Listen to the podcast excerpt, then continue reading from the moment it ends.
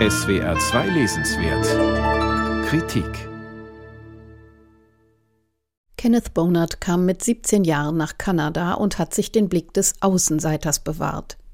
Dieser Blick jedenfalls bestimmt seinen Erzählungsband, der jetzt erscheint und so heißt wie die Stadt, in der Bonard lebt. Toronto, seit Jahrzehnten ein Magnet für Einwanderer aus aller Herren Länder. Welche Schattenseiten sich hinter der scheinbar weltoffenen Multikultur in der boomenden Stadt am Lake Ontario verstecken, ist das eigentliche Thema dieser Geschichten. Damit allerdings hat der Autor sich ein bisschen zu viel vorgenommen. In den vier Erzählungen des Buchs treffen Menschen diverser Herkünfte aufeinander, mit unterschiedlichstem ethnischem und kulturellem Gepäck. Angehörige der weißen Mittelschicht, deren Sprösslinge auf hergebrachte Privilegien nicht mehr zählen können, aufstiegsorientierte Studenten aus Südasien, Osteuropäer mit Arbeitsvisum. Bonard lässt sie teils ineinander rauschen wie Autos, deren Fahrer die Vorfahrt missachten, teils lässt er sie eher leise kollidieren, wie zwei Billardkugeln unterschiedlicher Farben. Aber immer ändert sich die Richtung dramatisch. Eine der Erzählungen heißt denn auch bewusst mehrdeutig Berührungen. Trevor, genügsamer Ehemann und Familienvater Mitte 50, tröstet eine weinende Kollegin und findet sich wieder in einer kurzen Umarmung mit der jungen Frau, die aus Taiwan stammt und am nächsten Tag aus seinem Leben verschwindet. Der flüchtige Augenblick hinterlässt in ihm das Verlangen nach weiteren solcher Berührungen. Er sucht asiatische Massagesalons auf, schämt sich, will der Sucht nicht mehr nachgeben und wird doch rückfällig. Eines Nachts landet er bei Martha aus Belarus, die sich mit erotischen Dienstleistungen über Wasser hält, weil ihre medizinischen Abschlüsse in Kanada nicht anerkannt werden. Als zwei Schutzgelderpresser aufkreuzen, macht Trevor sich verstört aus dem Staub. Aber Marthas Schicksal geht ihm ebenso wenig aus dem Kopf wie das der jungen Kollegin.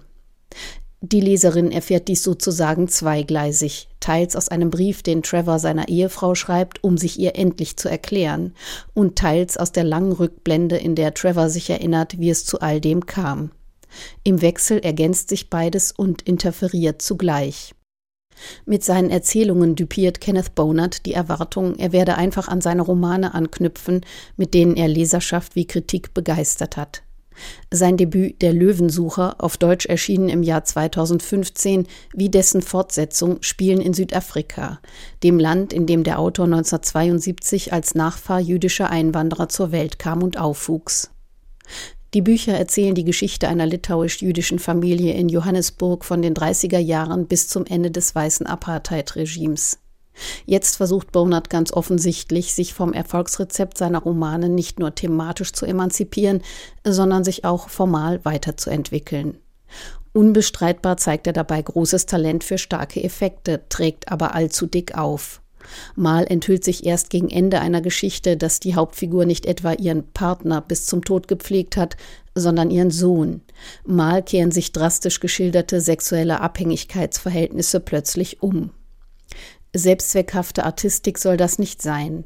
Im Schillern der Perspektiven, im Kippen der Wahrnehmung gehen Lebenslügen zum Teufel. Mehr noch, Kenneth Bonard will die existenzielle Dimension der geschilderten zwischenmenschlichen Kollisionen herausarbeiten, die fundamentale Einsamkeit des Menschen in einer globalisierten Welt. Leider macht er das überdeutlich. Zudem geriert er sich als scharfsichtiger Beobachter des gesellschaftlichen Klimas. Als vertraue er seinen literarischen Mitteln nicht, verlässt er immer wieder die Rolle der unpersönlichen Erzählinstanz, erklärt in der Art einer Zeitschriftenkolumne, was hinter der kanadischen Höflichkeit steckt und geißelt leitartikelnd den Firnis interkultureller Kompetenz, mit dem etablierte Torontonians ziemlich gnadenlose Mechaniken der Ausgrenzung zukleistern. Das wirkt selbstverliebt und beleidigt die Intelligenz der Leserinnen und Leser. Kenneth Bonards Buch Toronto, Untertitel Was uns durch die Nacht trägt, wurde übersetzt von Stefanie Schäfer und erscheint im Diogenes Verlag. 256 Seiten kosten 22 Euro.